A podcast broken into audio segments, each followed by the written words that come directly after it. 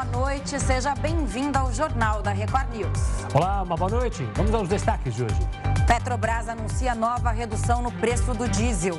Consumo dos lares brasileiros cresce 2%. Motoristas que não levam multas terão descontos na renovação da CNH. E ainda a União Europeia deixa de importar carvão da Rússia.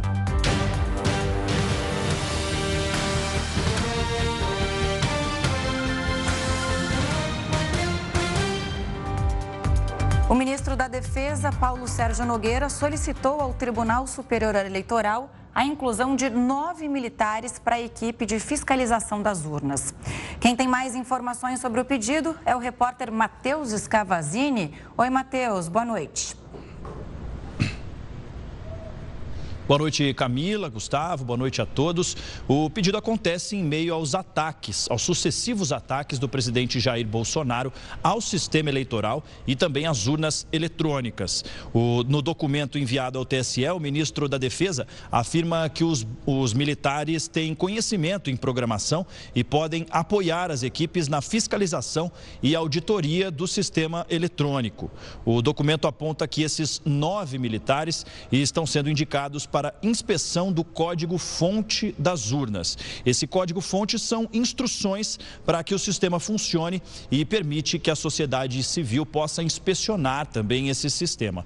O código-fonte está disponível há quase um ano, desde outubro do ano passado. Na semana passada, o TSE já havia vetado um militar da fiscalização do processo eleitoral, o coronel Ricardo Santana. Ele teria divulgado nas redes sociais fake news sobre as urnas eletrônicas. Camila, Gustavo. Obrigado pelas informações, Matheus. Uma ótima noite.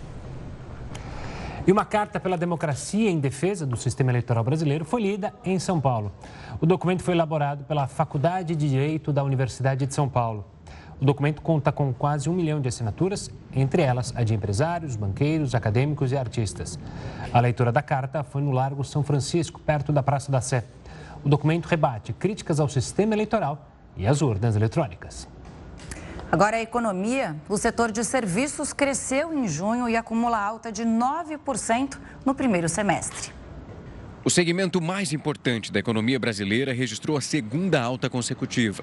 De acordo com os dados divulgados pelo IBGE, houve um aumento de 0,7% no setor de serviços em junho. Desde março, já acumula ganhos de 2,2%.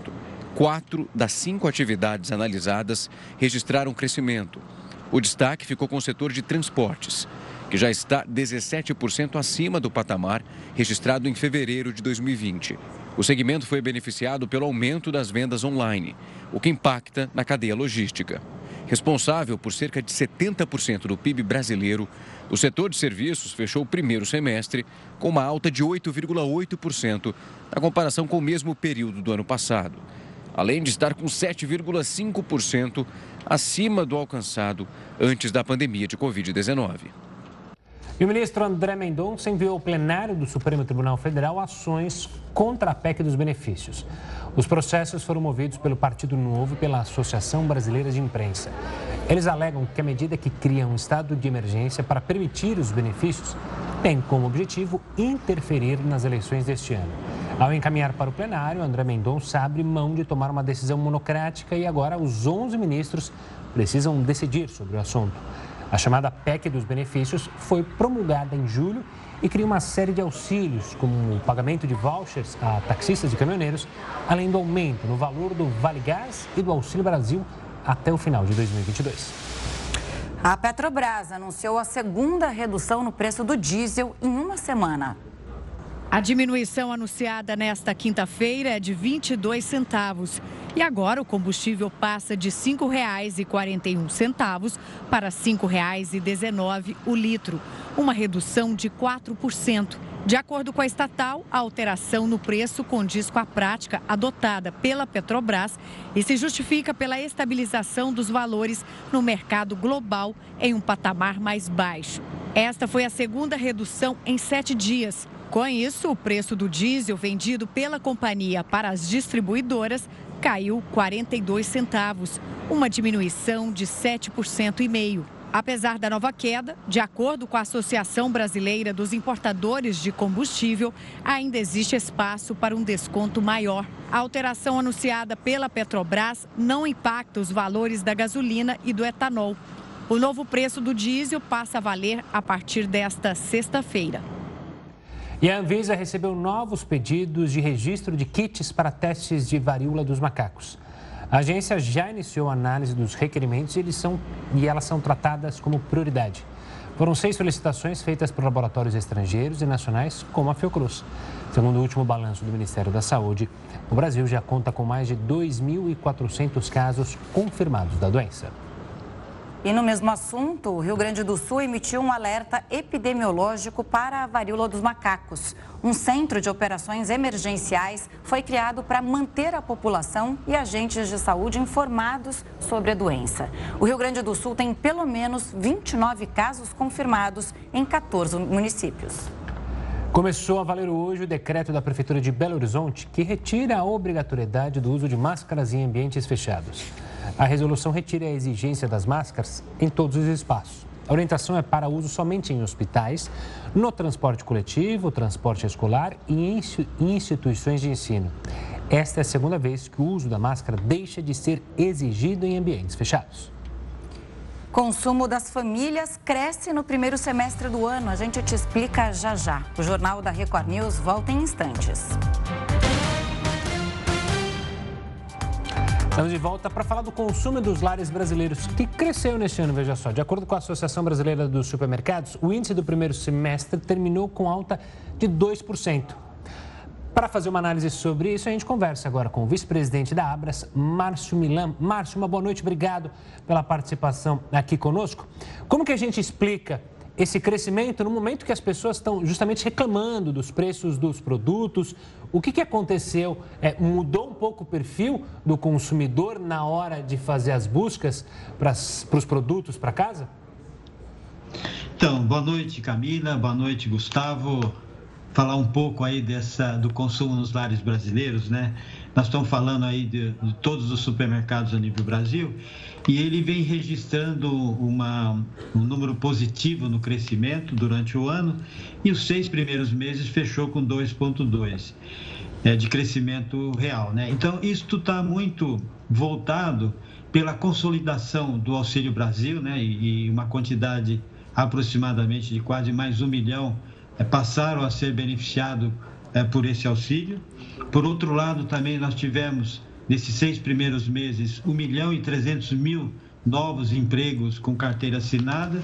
Então, isso está fazendo com que o consumo se mantenha positivo. Por um outro lado, a gente identificou também que os consumidores, para poder é, caber na sua renda, é, ele fez é, substituição de marcas de produto, né? ele fez, trocou marcas de produto ele passou a utilizar marcas do, próprias dos próprios supermercados e também no caso da proteína, né, da animal, que é o caso do, do, do bovino, do suíno do frango, e dos ovos houveram substituição também, exatamente para caber no bolso de cada trabalhador.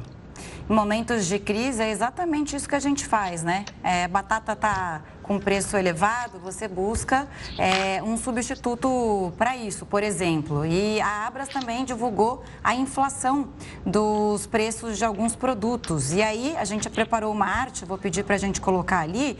Olha só, em primeiro lugar está a batata, com aumento de 55%. Em segundo lugar, cebola, com 48%. Em terceiro, leite longa-vida, com 41%. E aí, o feijão, né, que é tão essencial no nosso prato feito, 40% de aumento. É, como também a gente pode justificar essas altas e como fugir desses aumentos? É, Márcio, explica para gente. Olha, o, é bem importante essa observação e também esses números.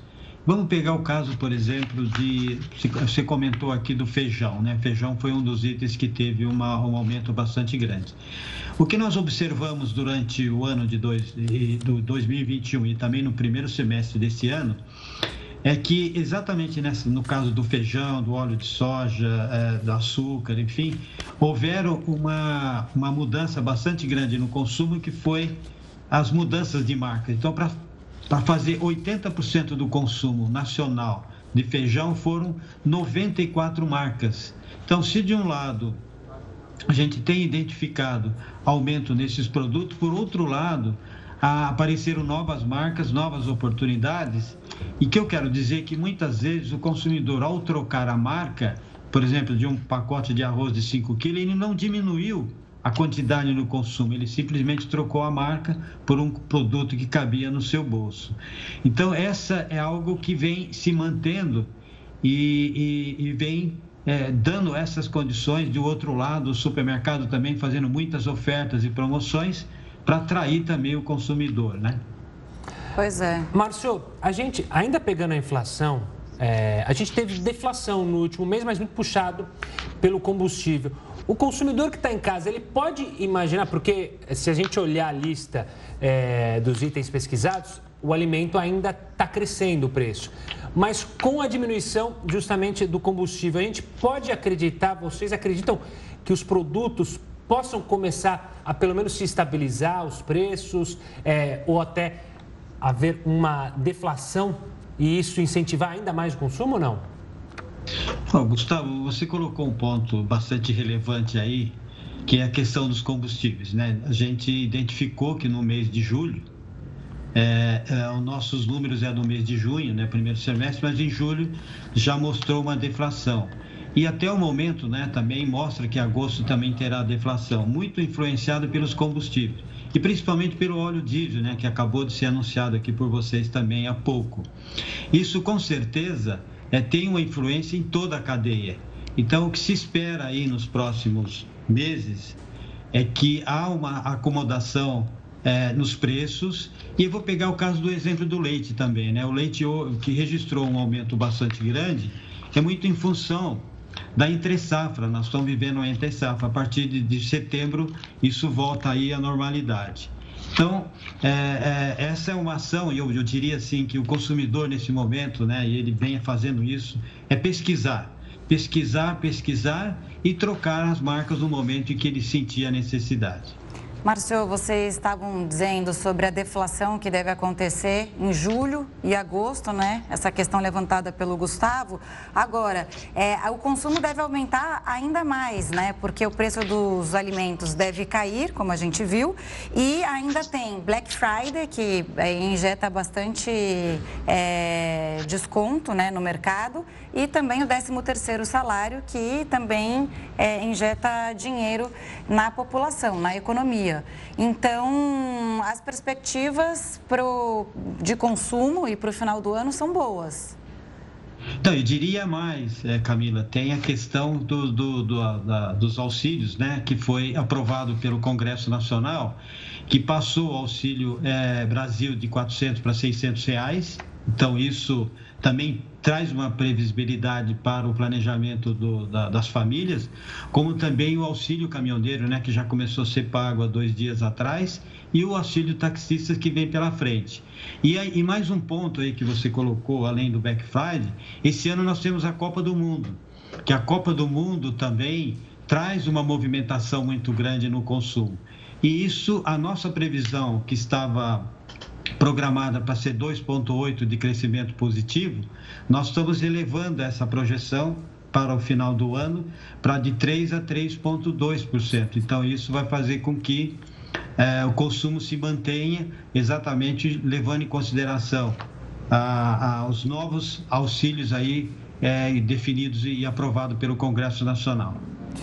Agora, a gente pode concluir, com base nos dados da Abras de hoje, que os alimentos continuam sendo vilão, porque essa cesta que vocês apresentaram né, de variação de preços tem mais de 35 itens e os alimentos continuam na primeira colocação. Então, olha, é, outro ponto, Camila, que colocou, então, essa é uma cesta, que é uma cesta que nós chamamos os 35 produtos de largo consumo, que são os 35 produtos mais consumidos pelos lares brasileiros, né? E, e quando a gente olha é, essa cesta, Hoje ela custa R$ 773,44 e ela custava R$ 766. Quando eu comparo com o mês anterior, quer dizer, junho com maio, teve um aumento de 0,99. Nos seis meses, registra uma alta de 10,41. E nos 12 últimos meses, essa alta é de 16,8. Então, essa cesta é composta por alimentos, bebida, higiene, enfim, é, realmente é aquilo que tem o maior consumo quando você olha aí nas famílias. Tá certo, a gente conversou com o Márcio Milan, vice-presidente da Abras, falando então sobre o consumo das famílias brasileiras. Márcio, obrigado pela participação, tenha uma ótima noite, até uma próxima. Obrigado. Boa noite. Bom, o governo vai premiar com descontos em taxas os motoristas que não receberem multa. Se você conseguiu passar um ano inteiro sem levar nenhuma multa, já pode comemorar. A partir de setembro, vai ser possível se inscrever no cadastro positivo pela carteira digital de trânsito. E será por meio desse cadastro que os condutores vão receber benefícios e incentivos. Uma das vantagens vai ser o desconto de 20% no valor da renovação da CNH. As vantagens vão ser oferecidas por órgãos governamentais e entidades que são privadas. As locadoras de veículos, por exemplo, vão oferecer tarifas e até descontos. Os motoristas também serão beneficiados com uma redução no valor dos pedágios em rodovias e em tarifas de estacionamentos rotativos. Mas muitos condutores não vão conseguir participar desse cadastro positivo. Quem teve a CNH suspensa ou caçada ou recebeu alguma multa nos últimos 12 meses vai ficar de fora. De acordo com a Associação Brasileira de Medicina do Tráfego, a cada uma hora são registradas 28 infrações de trânsito só pelo uso do celular ao volante. Isso equivale a 675 pessoas multadas por dia. Em todo o ano passado, foram mais de 246 mil infrações. E aí, vai rolar desconto para você ou você é uma má motorista? Não, sou uma boa motorista. Eu tô de parabéns nos últimos Sem meses, multas? viu? Sem multas. E você? Eu também. Eu Também? Eu rodo pouco, né? Eu rodo pouco, então acho que eu me livro das multas por causa disso. Boa. Bom exemplo. Vamos falar com o barbeiro, o Heródoto. Uma empresa brasileira quer colocar uma sonda na Lua. Assunto para ele, HB. Heródoto, uma boa noite. Eu sei que você não toma multas, mas vamos falar de Lua. Vamos falar sobre isso. Quando que isso pode acontecer, essa história aí de sonda brasileira na Lua? Camila, você viu a provocação aí do lado, né? Vi, Zé, eu tô, Jamais. tô, tô vendo. Desde que eu cheguei, Heródoto, não sei se ele ficou muito feliz que eu voltei, viu? Tô fazendo que nem jogador. Eu?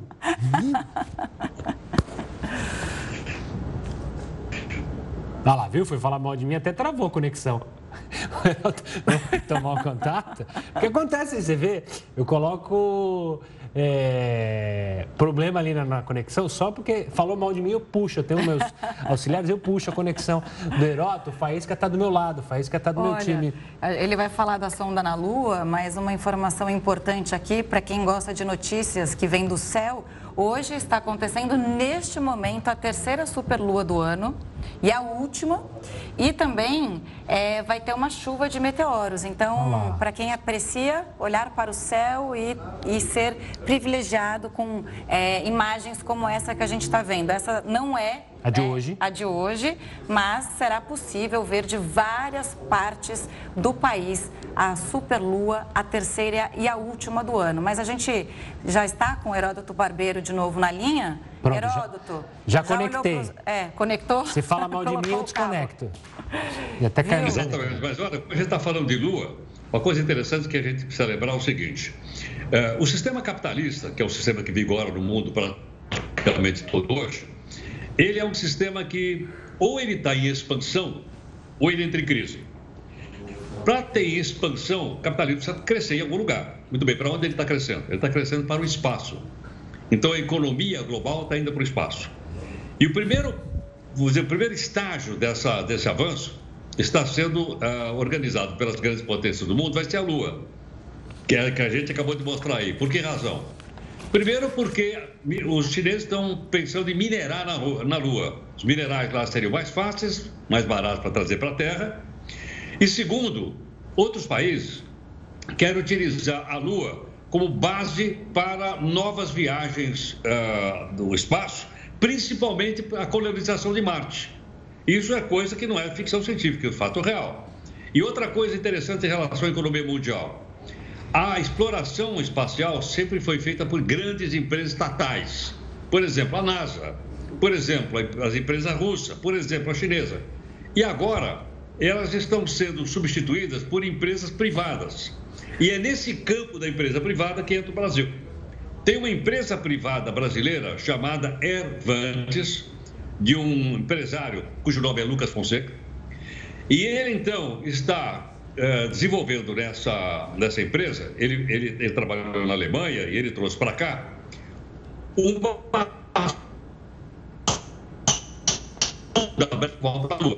Mas quando? No final de novembro agora, vai haver um computador na Lua, vai ser colocado lá, e pela primeira vez vai ter uma bandeirinha brasileira colocada na Lua. Como outros países do mundo estão fazendo, o Brasil também está fazendo.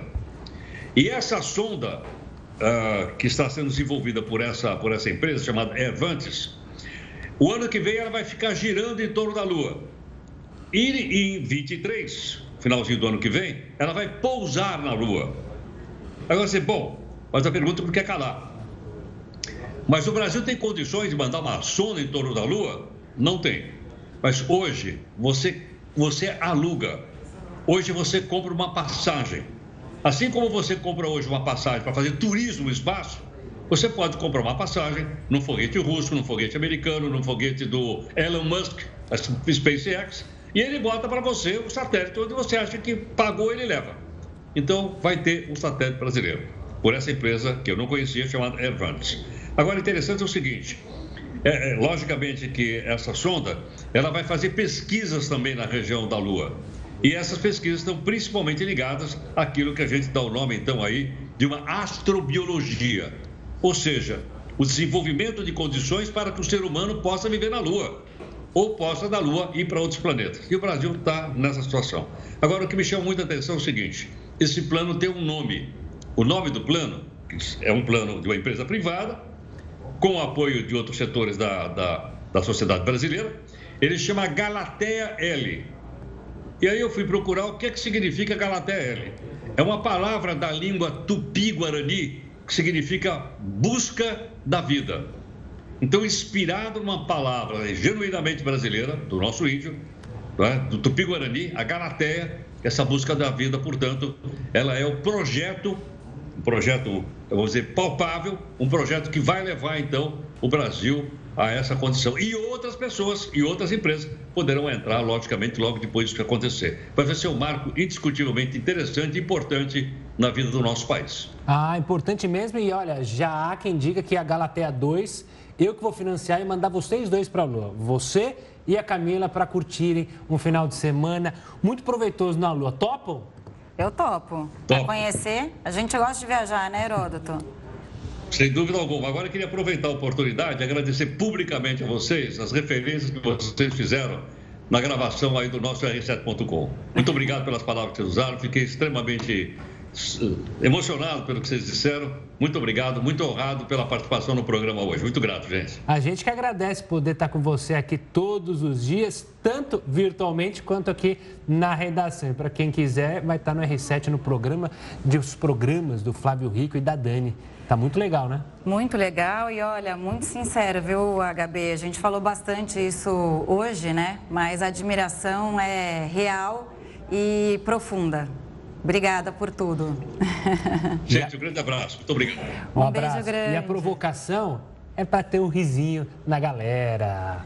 Tá bom, Gabi? Vai descansar, a gente se fala amanhã, sexta-feira. Tchau, tchau, queridos. Obrigado. Beijo, tchau, tchau. boa noite.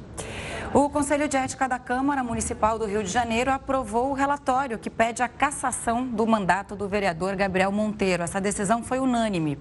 Ele é acusado de quebra de decoro parlamentar e também é investigado em supostos casos de estupro, assédio e por forjar vídeos na internet.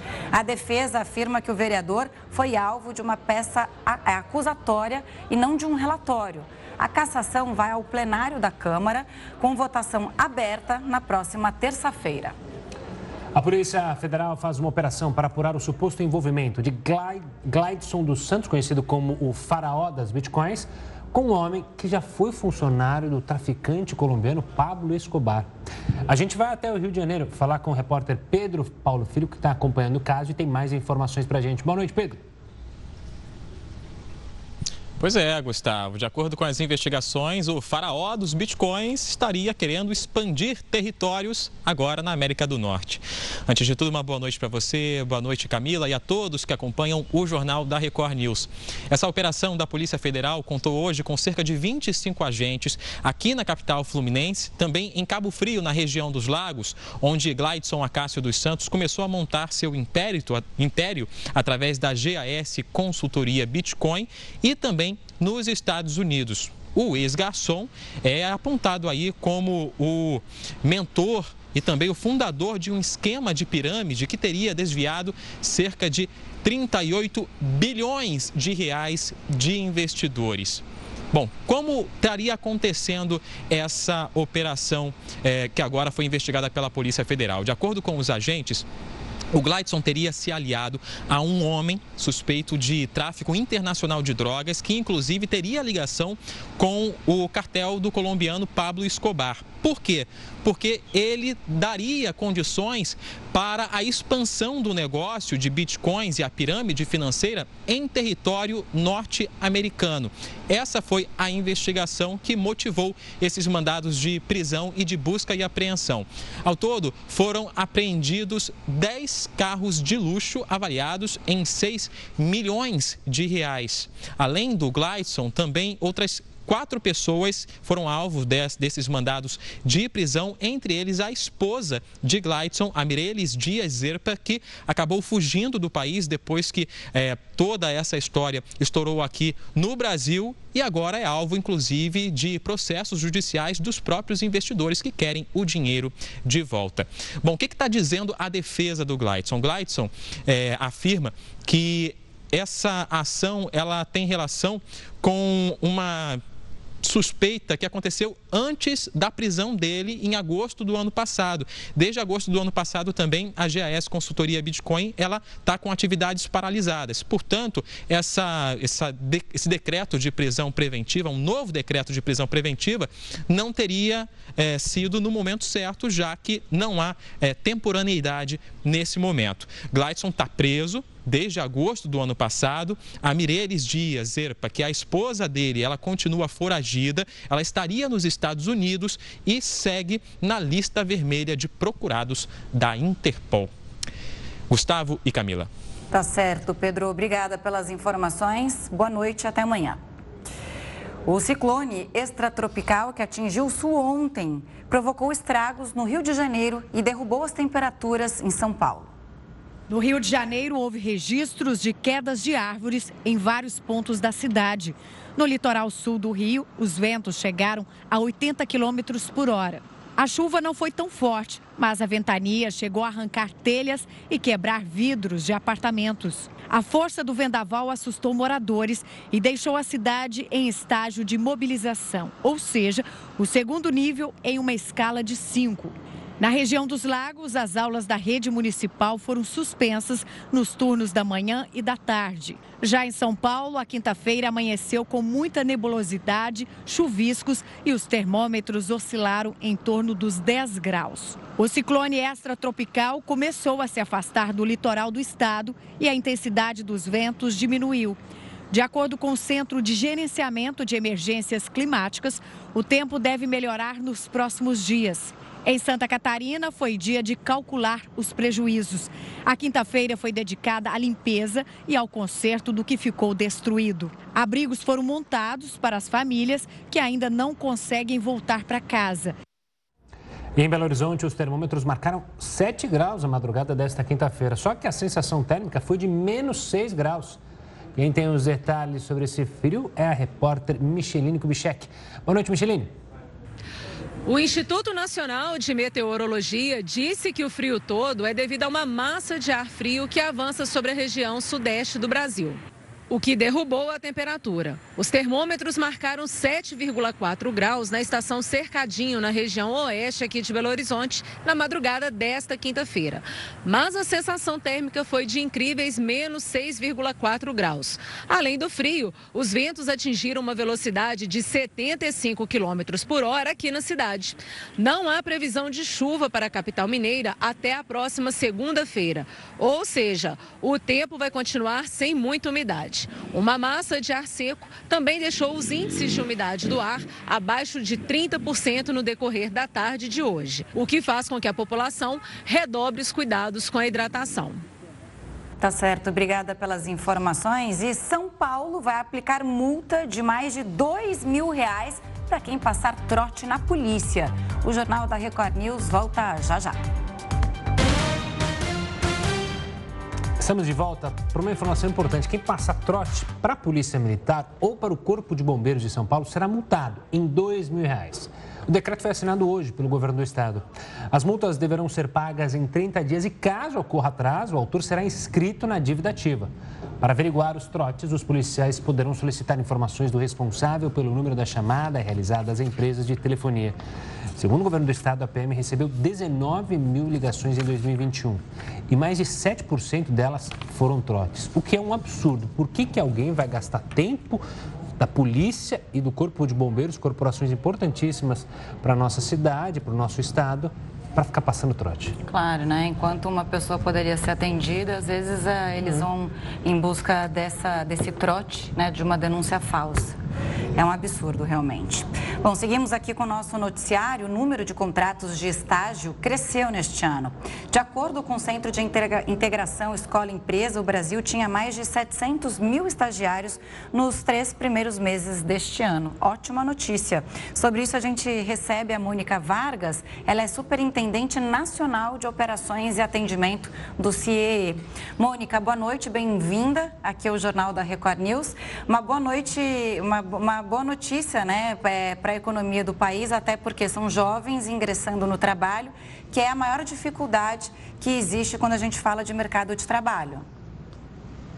Boa noite, Camila. Boa noite, Gustavo. É, de fato, é uma boa notícia, né? Eu digo que sempre são duas boas notícias. Primeiro, a apresentação desse estudo, que é um estudo inédito.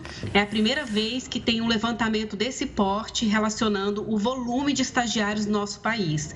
E a segunda boa notícia é que saindo desse período de pandemia, né, a gente começa a perceber um aquecimento aí em relação à contratação de estagiário e aí mostra aí que apesar que a gente não atingiu os números é, posteriores a 2019, mas a gente percebe um aquecimento agora em 2022. E Mônica, me diz uma coisa, quais são as atividades que mais cresceram? É, onde que houve a maior contratação de estagiários? A gente consegue é, mensurar isso? Sim, foi possível. É importante primeiro mencionar que é uma estimativa feita numa parceria entre o CIE e a consultoria Tendência. Nós obtivemos os números apresentados através do relatório dos dados da PNAD contínua, que é extraída pelo IBGE. E aí, informando esse número de 707.903 estagiários no país no ano de 2021, com perspectiva de crescimento, olhando para as atividades desses estudantes, desses estagiários contratados, as áreas que mais contrataram as atividades econômicas são as atividades das áreas jurídicas, contábeis, auditoria, a área de ensino também e depois a administração pública. São as áreas que mais contrataram estagiários. Qual é o perfil do estagiário hoje contratado? O perfil do estagiário contratado é um percentual mais de 50% da classe feminina, do gênero feminino. É, a preponderância em termos de raça é branco, seguido de pardos e depois pretos. E a idade, a faixa etária desses estagiários, ela está em torno ali do acima dos 20 a 24 anos, é, é, é, a maior preponderância. E da sequência dessa preponderância de 20 a 24 anos, os estudantes de 16 a 19 anos. Essas são as principais características extraídas do estudo. Mônica, a gente consegue também analisar é, os valores, o salário dos estagiários, é, como é que eles estão, como é que eles estão relacionados a essas oportunidades em cada setor? Então, esse estudo especificamente, nós não extraímos o valor da Bolsa Auxílio, mas o CIE tem sim outros estudos em relação à questão da Bolsa Auxílio.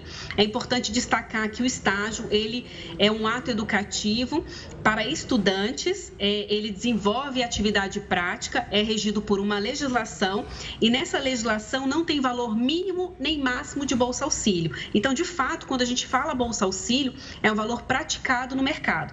Então, tem algumas variações entre regiões. As empresas, no geral, elas é, estão se movimentando em torno de 900 reais para uma carga horária de 4 horas, de 4 a 6 horas, mas depende muito da área de atuação desse estudante. E falando ainda sobre isso, né? Tem alguma dica para o jovem estudante que quer começar a trabalhar e não sabe por onde é, né, é, procurar essa vaga? Sim, nós temos é, uma dica importantíssima para ele, que é, primeiro, ele quer começar, ele tem que se preparar. E preparar não é ter um currículo já todo pronto, cheio de experiência. É preparar em aspectos atitudinais. Então, o CIE desenvolve uma série de cursos gratuitos para os estudantes. O nosso site é o www.ciee.org.br. Ele pode acessar o nosso site, fazer o cadastro dele para concorrer a uma vaga. E enquanto essa vaga não chega, ele vai se especializando com alguns cursos à distância. Você tocou num ponto da experiência que eu acho que deixa muito jovem aflito, porque muitos já bateram a cara, olha, é, você é, tem o perfil, mas não tem a experiência necessária, e aí dá aquela dor de cabeça. Pô, eles querem alguém novo, mas pedem experiência. De fato, é, os, os trabalhos estão mais olhando para a qualidade do que esse garoto, do que essa garota podem render, não precisa ficar mentindo no currículo, não, para garantir vaga? Essa é uma vantagem do programa de estágio. Ele está no programa de estágio para adquirir a famosa experiência. Ele não precisa ter uma experiência anterior. Ele está ali para conseguir essa experiência. Então, é a primeira grande vantagem. A empresa vem para absorver esse estudante por conta dos conhecimentos. Ah, se é um estudante de contabilidade, de direito, administração, dentre outros. Então, é para atrelar a teoria à prática. Então, essa é uma vantagem do estágio. Depois, ao ingressar no mundo do trabalho de uma forma regida pela CLT, porque o estágio não tem vínculo empregatício, aí ele já vai ter adquirido a experiência. Então, essa é a vantagem. Mônica, você mencionou no começo da nossa conversa que a situação melhorou justamente eh, pós-pandemia, volta às atividades presenciais, entre outras questões. Dá para a gente colocar uma perspectiva de melhor ainda mais? É, ou como você analisa o cenário atual? Então, nesse estudo, nós fizemos algumas análises do ponto de vista econômico. Então, sim, a gente teve aí um crescimento, lembrando que esse crescimento não está igual ao antes da pandemia, a gente está começando a igualar o cenário.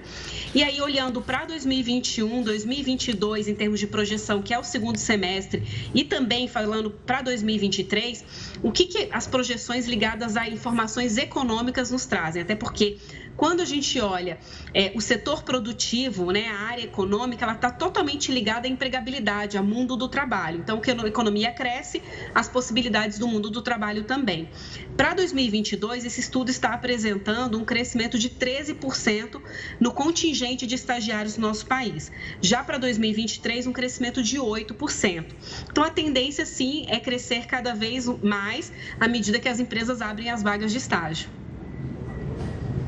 Tá certo, Mônica. Obrigado pela participação aqui conosco. Um prazer recebê-la para falar, obviamente, de um dado positivo e importante. Um forte abraço e até uma próxima. Obrigada, igualmente. Ela começou a valer a partir de hoje o embargo da União Europeia sobre o carvão produzido pela Rússia. Até o ano passado, a Europa importava cerca de 45% de carvão russo. A partir de agora, países como Alemanha, Polônia e Áustria terão que recorrer às próprias usinas ou importar o combustível dos Estados Unidos. O bloco europeu também enfrenta dificuldades para repor as reservas de gás natural, já que boa parte do fornecimento que vinha da Rússia foi cortado. A Organização das Nações Unidas alertou que a continuidade dos combates próximos à usina de Zaporizhia, a gente falou disso aqui ontem, a Ucrânia, pode levar consequências catastróficas. Em nota publicada nesta quinta-feira, o secretário-geral da ONU, Antônio Guterres, fez um apelo para que a Rússia e a Ucrânia encerrem imediatamente os confrontos ao redor da central nuclear. Ele destacou a necessidade de um acordo para desmilitarizar um perímetro de segurança no entorno da instalação. A declaração foi apresentada no mesmo dia em que o Conselho de Segurança das Nações Unidas se reuniu para avaliar a situação do local. Também nesta quinta-feira, Rússia e Ucrânia se acusaram mutuamente de bombardear as proximidades da usina. Não há relato de vítimas até o momento. Apesar das atividades militares, a operadora nuclear da Ucrânia informou que a radiação na central ainda está sob controle. E novas imagens de satélite da base aérea russa de Saki, na Crimeia, foram divulgadas nesta quinta-feira. Os registros mostram os estragos das explosões que atingiram a área na terça-feira. Nas fotos é possível ver três crateras quase idênticas e pelo menos sete aviões de combate destruídos. O incidente foi apontado como um ataque ucraniano à instalação. Kiev não assumiu a autoria das explosões, mas chegou a afirmar que nove aeronaves teriam sido danificadas. Já Moscou negou que qualquer ataque tenha ocorrido e disse que as explosões teriam sido acidentais. E o parlamento da Letônia classificou a Rússia como um Estado patrocinador do terrorismo. Em uma declaração publicada no site da Assembleia, o país criticou a invasão da Ucrânia. Para os parlamentares, as ações de Moscou contra o país vizinho constituem um genocídio contra os ucranianos. Eles ainda apontam que a Rússia utiliza munições proibidas internacionalmente para propagar medo. Também há menção à Bielorrússia no documento. O parlamento afirma que o país apoia o Kremlin na guerra contra a Ucrânia e que, por isso, pediu que a União Europeia pare de emitir vistos a russos e bielorrussos. O Conselho Regional de Farmácia de São Paulo informou que faltam remédios em quase todas as farmácias do estado. De acordo com o Conselho, 98% das farmácias públicas e privadas relatam falta de medicamentos. Na lista estão antibióticos, remédios para as vias aéreas, para alergias e analgésicos. Sete entre dez farmacêuticos dizem que recomendam aos clientes a substituição por um medicamento com ação semelhante. Os dados fazem parte de um levantamento feito com mais de 2 mil farmacêuticos do estado. Taiwan afirma que exercícios militares da China continuam. É isso que você vai ver daqui a pouco. O Jornal da Record News volta em instantes. A Justiça do Paraná concedeu prisão domiciliar para o policial acusado de matar o tesoureiro do PT em Foz do Iguaçu. Jorge Guaranho estava internado até esta quarta-feira e foi para casa com obrigação de usar tornozeleira eletrônica. Inicialmente, o juiz responsável pelo caso tinha recusado a prisão domiciliar, mas o Complexo Médico Penal de Curitiba informou que não tem estrutura para atender o policial. Por isso, a Justiça alterou a decisão. Jorge Guaranho estava internado desde o dia 9 de julho, quando matou Marcelo Arruda na própria festa de aniversário. E os Estados Unidos afrouxaram hoje várias medidas de prevenção da Covid-19. Entre as novas orientações, a Agência de Controle de Doenças do país eliminou a exigência de quarentena para quem for exposto ao vírus. Além disso, pessoas que tiveram contato com o vírus devem usar máscara por 10 dias e fazer teste no quinto dia após a possível infecção. Quem testar positivo deverá permanecer em casa isolado por pelo menos cinco dias. Nas escolas, alunos não vão precisar comprovar que não estão contaminados mesmo após serem expostos à Covid-19. E as crianças de 1 a 9 anos que moram em Londres, na Inglaterra, vão receber a vacina contra a poliomielite. A medida foi tomada depois que o vírus causador da doença foi encontrado no esgoto em diversos bairros da capital britânica.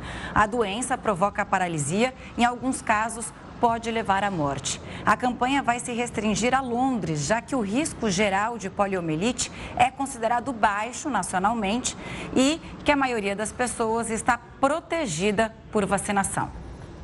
Oito criminosos foram mortos durante confrontos com a polícia em Curitiba, no Paraná. A polícia descobriu que haveria um tribunal do crime para executar um homem que teria trocado de facção. No local, houve um primeiro tiroteio e dois homens morreram. Na sequência, a polícia chegou até uma segunda casa onde estavam outros criminosos do grupo. Nessa nova troca de tiros, seis suspeitos morreram. Todos tinham passagem pela polícia. A onda de calor que atinge toda a Europa deixou a maioria dos reservatórios da Espanha com a capacidade abaixo do normal. A falta de chuva em algumas regiões revelou ruínas antigas que ficaram submersas por décadas e que agora voltaram a aparecer.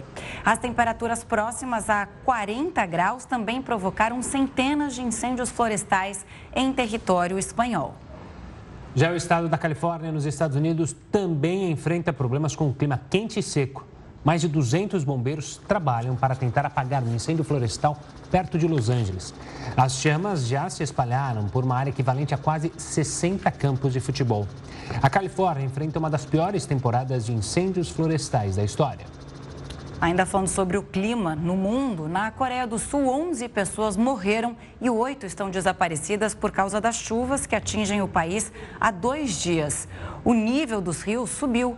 Há 115 anos, a Coreia do Sul não registrava tantas chuvas. Os temporais inundaram ruas e provocaram estragos. Prejudicaram também o sistema de transporte e complicaram a vida de moradores. Por causa das enchentes, mais de 5 mil pessoas tiveram que sair de casa, segundo o governo. E milhares de pessoas foram às ruas em Buenos Aires, na Argentina, exigindo o aumento da renda e ajuda do governo para combater a crise econômica. Os manifestantes se reuniram em diferentes avenidas da cidade para seguir em direção à Praça de Maio, onde fica a sede do governo. Eles pediam uma reunião com o atual ministro da Economia, Sérgio Massa.